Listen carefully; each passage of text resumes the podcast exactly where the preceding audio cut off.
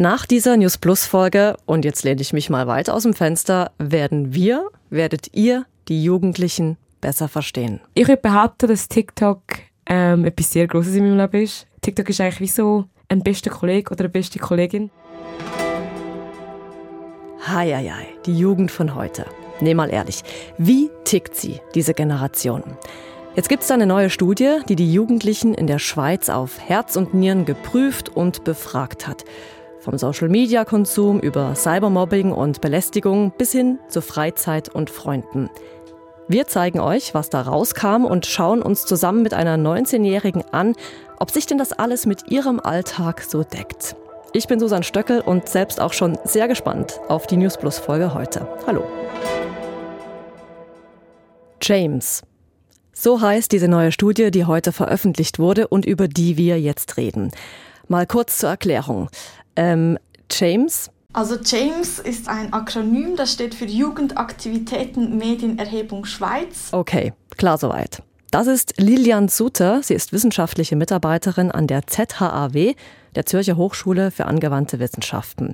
Und sie hat mitgearbeitet an dieser Studie, die übrigens im Auftrag der Swisscom durchgeführt wurde. Wir versuchen im Zweijahresrhythmus das Freizeit- und Medienverhalten von Jugendlichen in der Schweiz abzubilden. Wir befragen dazu jeweils über 1000 Jugendliche in den drei großen Sprachregionen und versuchen dadurch halt ein Abbild zu zeigen, ja, wie nutzen denn Jugendliche in der Schweiz überhaupt Medien, welche Medien sind beliebt und hoffen da eine Basis zu geben, gute, verlässliche Daten zu liefern für verschiedene Akteure, Organisationen, sei das in Bildung, in Politik oder auch Expertinnen oder andere Fachpersonen und Organisationen. Und weil die Studie untersucht hat, wie die Jugendlichen Medien nutzen, was ja mittlerweile einen großen Teil ihres Alltags ausmacht, aber weil sie eben auch ihr Freizeitverhalten angeschaut hat, kann man daraus durchaus Schlüsse ziehen, wie die Jugend quasi so tickt, hat mir Lilian Sutter bestätigt. Tja, aber was hat man denn nun rausgefunden, fragt ihr euch. Very well, grob gesagt, vier bis fünf zentrale Erkenntnisse gibt es. Und damit wir euch jetzt hier nicht einfach die Studienergebnisse um die Ohren hauen, erklärt sie uns Lilian Suter von der ZHAW. Und dann haben wir uns auch noch Steffi Coelho dazu genommen. Hallo, ich bin Steffi, ich bin 19 und ähm, ich bin beim SRF Virus bin ich Produzentin und in meiner Freizeit bin ich noch Coach bei den Winter Two Warriors Diamonds. Also, 19 Jahre alt ist sie, passt daher sehr gut, weil die Studie sich mit den 12- bis 19-Jährigen in der Schweiz beschäftigt hat. Steffi haben wir zu den einzelnen Studienergebnissen befragt, wie sie das selbst so sieht, wie sie es erlebt, was sie drüber denkt. Erkenntnis 1 der Studie, TikTok ist weiter mächtig beliebt. Noch vor vier Jahren haben acht Prozent der Jugendlichen die App regelmäßig benutzt. Mittlerweile sind es 67 Prozent. Das ist schon bemerkenswert, wie rasant das zugelegt hat. Nichtsdestotrotz finde ich es immer wichtig zu erwähnen, dass auch nach wie vor Instagram und auch Snapchat intensiv genutzt werden. Und wir sehen auch, dass TikTok ein bisschen mehr noch von den Mädchen häufiger von den Mädchen als von den Jungen genutzt wird. Bei Instagram ist das inzwischen ausgeglichen, ebenso bei Snapchat. Meint Lilian Sutter von der ZHAW. So, und das deckt sich auch eins zu eins mit dem, was Steffi erlebt. Ich würde behaupten, dass TikTok ähm, etwas sehr Großes in meinem Leben ist. Also ich verbringe sehr viel Zeit auf TikTok und TikTok ist eigentlich wie so ein bester Kollege oder eine beste Kollegin, weil es ist wie so, TikTok weiss, wenn du traurig bist, wenn du irgendwie hässlich bist oder wenn du gerade glücklich bist, weil der Algorithmus von TikTok wird eigentlich gerade direkt an dir angepasst und das ist etwas, wo so krass ist, weil es ist wie so ein bisschen, du gehst auf die App und du siehst genau die Sachen, die du gerade möchtest sehen. Und dann denkst du so, oh geil. Und sonst, wie würdest du sagen, wie viel bist du allgemein auf sozialen Netzwerken unterwegs? Also ich würde sagen, pro Tag sind es sicher drei bis sechs Stunden wo ich auf sozialen Medien unterwegs bin. Einerseits äh, mit der Freizeit, aber dann auch beim Arbeiten. Und nicht nur soziale Medien sind beliebt bei den Jugendlichen, auch Videogames. 79 Prozent spielen zumindest ab und zu. Bei den Games sehen wir, dass viel mehr Jungen als Mädchen regelmäßig spielen, ähm, Mädchen aber auch aufholen. Und wir sehen, dass insbesondere das Thema Gratis-Games oder Kauf-Games eine Rolle spielen kann. Hier sehen wir, dass insgesamt Gratis-Games beliebter sind, häufiger gespielt werden als Kauf-Games.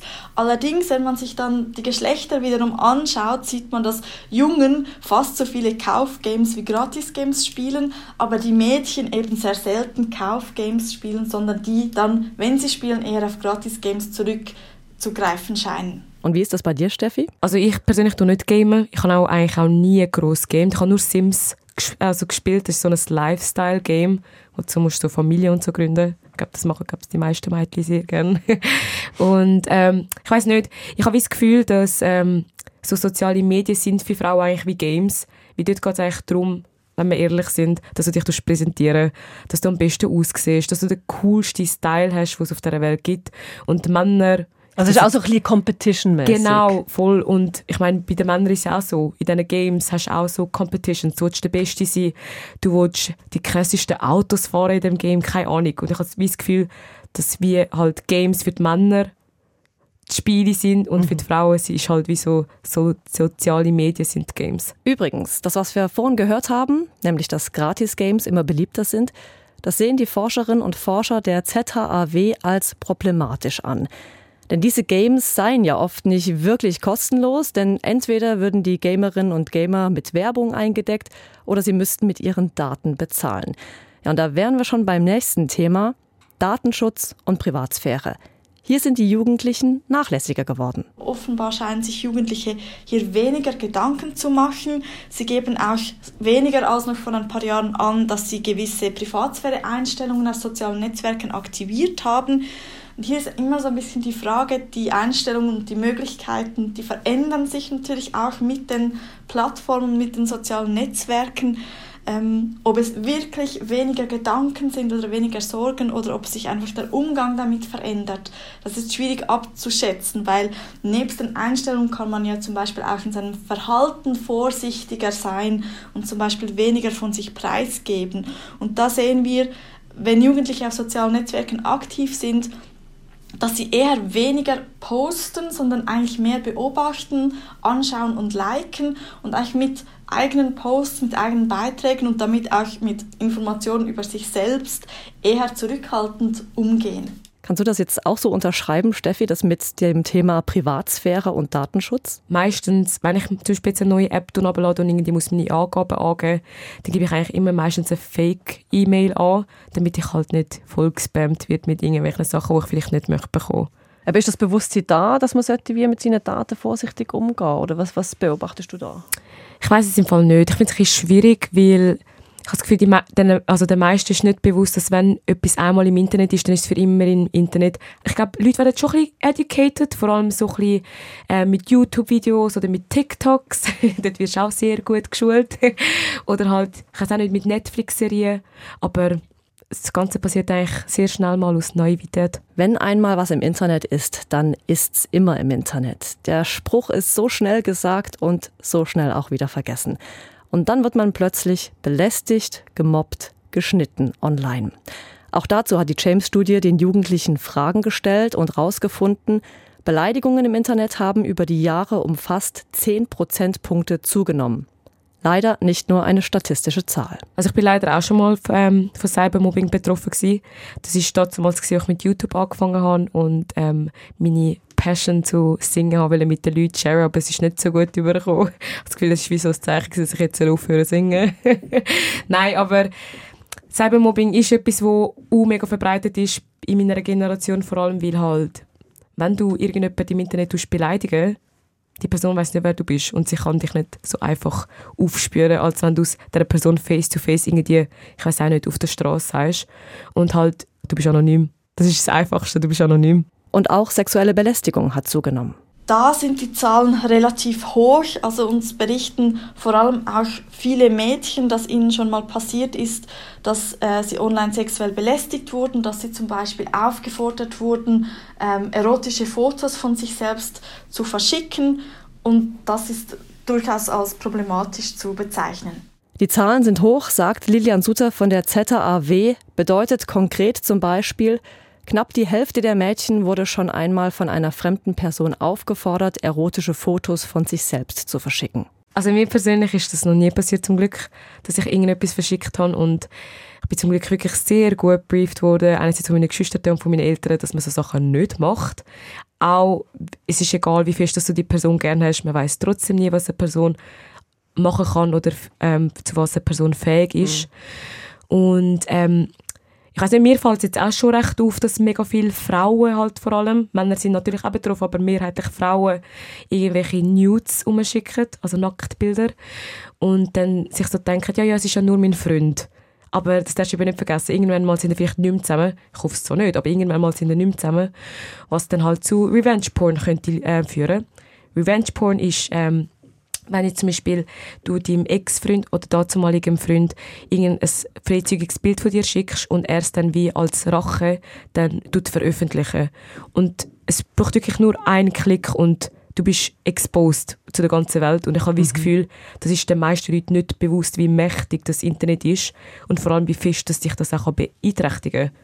Also einfach allgemein in deinem Leben. Und hier, also beim Thema sexuelle Belästigung und Cybermobbing, sehen die Forschenden auch Handlungsbedarf. Wir sehen eigentlich sehr viele Beteiligte in der Pflicht, hier etwas zu tun. Also ich glaube, es reicht nicht, wenn nur einzelne Akteure tätig werden, sondern ähm, dass hier zum Beispiel die Schule aktiv wird, dass Organisationen aktiv werden, dass Eltern sich für diese Themen interessieren und engagieren und natürlich auch, dass die Jugendlichen motiviert sind, sich mit diesen Themen auseinanderzusetzen. Und es gibt durchaus oder unter dem Stichwort Jugendmedienschutz auch Bemühungen, Jugendliche und Kinder vor problematischen Inhalten und Erfahrungen zu schützen und dass dies verstärkt wird, ist, denke ich, sinnvoll. So, und am Schluss noch zu einem Klischee, Steffi. Es gibt immer wieder Leute, die sagen, ja, alle Jugendlichen sind nur auf dem Handy. Wie siehst du das? Das stimmt. Also für alle, die sagen, das stimmt nicht, sie lügen. Wirklich.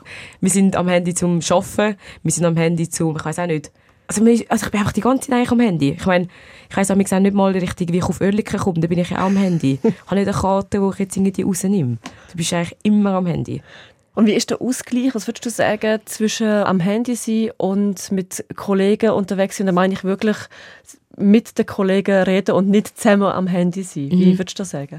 Ähm, also meine Freundschaftsgruppe und ich, wir haben wie so ein bisschen, ähm, wir mal etwas abgemacht gehabt, weil wir uns halt nicht so oft sehen, dass wir halt wirklich die Zeit, die wir dann zusammen haben, wirklich 100% geniessen und wir haben wie so ein bisschen, also kannst du dir eigentlich so vorstellen, ähm, immer wenn wir uns treffen, tun wir alle Handys auf einen Stapel also mit denen sie so aufstapeln.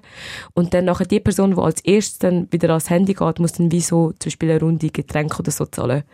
Und das zwingt uns eigentlich dazu, dass wir miteinander interagieren, miteinander schwätzen und so den cringy Smalltalk führen. Und wie viele Runden Getränke gibt es denn einmal? Praktisch keine. Ja, praktisch keine, ja. also ihr seid alle dann wirklich darauf fokussiert, dass ihr miteinander könnt schwätzen und Zeit miteinander könnt genau. verbringen Aber ich meine, das machen ja auch Kolleginnen und Kollegen aus. Du willst ja nicht sehen, nur damit ihr am Handy sind. Kannst du auch alleine machen. Und dass das nicht einfach nur so dahingequatscht ist, zeigt übrigens auch die Studie auf eine gewisse Art. Dort heißt es nämlich, Jugendliche pflegen zwar weniger, dafür aber qualitativ hochwertigere Freundschaften als vor zehn Jahren. Das ist doch mal eine schöne Schlussaussage. Wie Jugendliche ticken, das wollten wir in dieser News Plus Folge rausfinden anhand der neuen James Studie über die 12 bis 19-Jährigen in der Schweiz. Wir finden, hat gar nicht mal so schlecht geklappt. Was findet aber ihr? Schreibt uns eure Meinung an newsplus.srf.ch oder 076 320 1037. Dorthin könnt ihr übrigens auch gerne eine Sprachnachricht schicken. Wir freuen uns jedenfalls über eure Rückmeldungen. Wir, das sind heute Produzent Lukas Siegfried, Lara Christen, die auch an der Folge mitgearbeitet hat, und ich, Susanne Stöckel.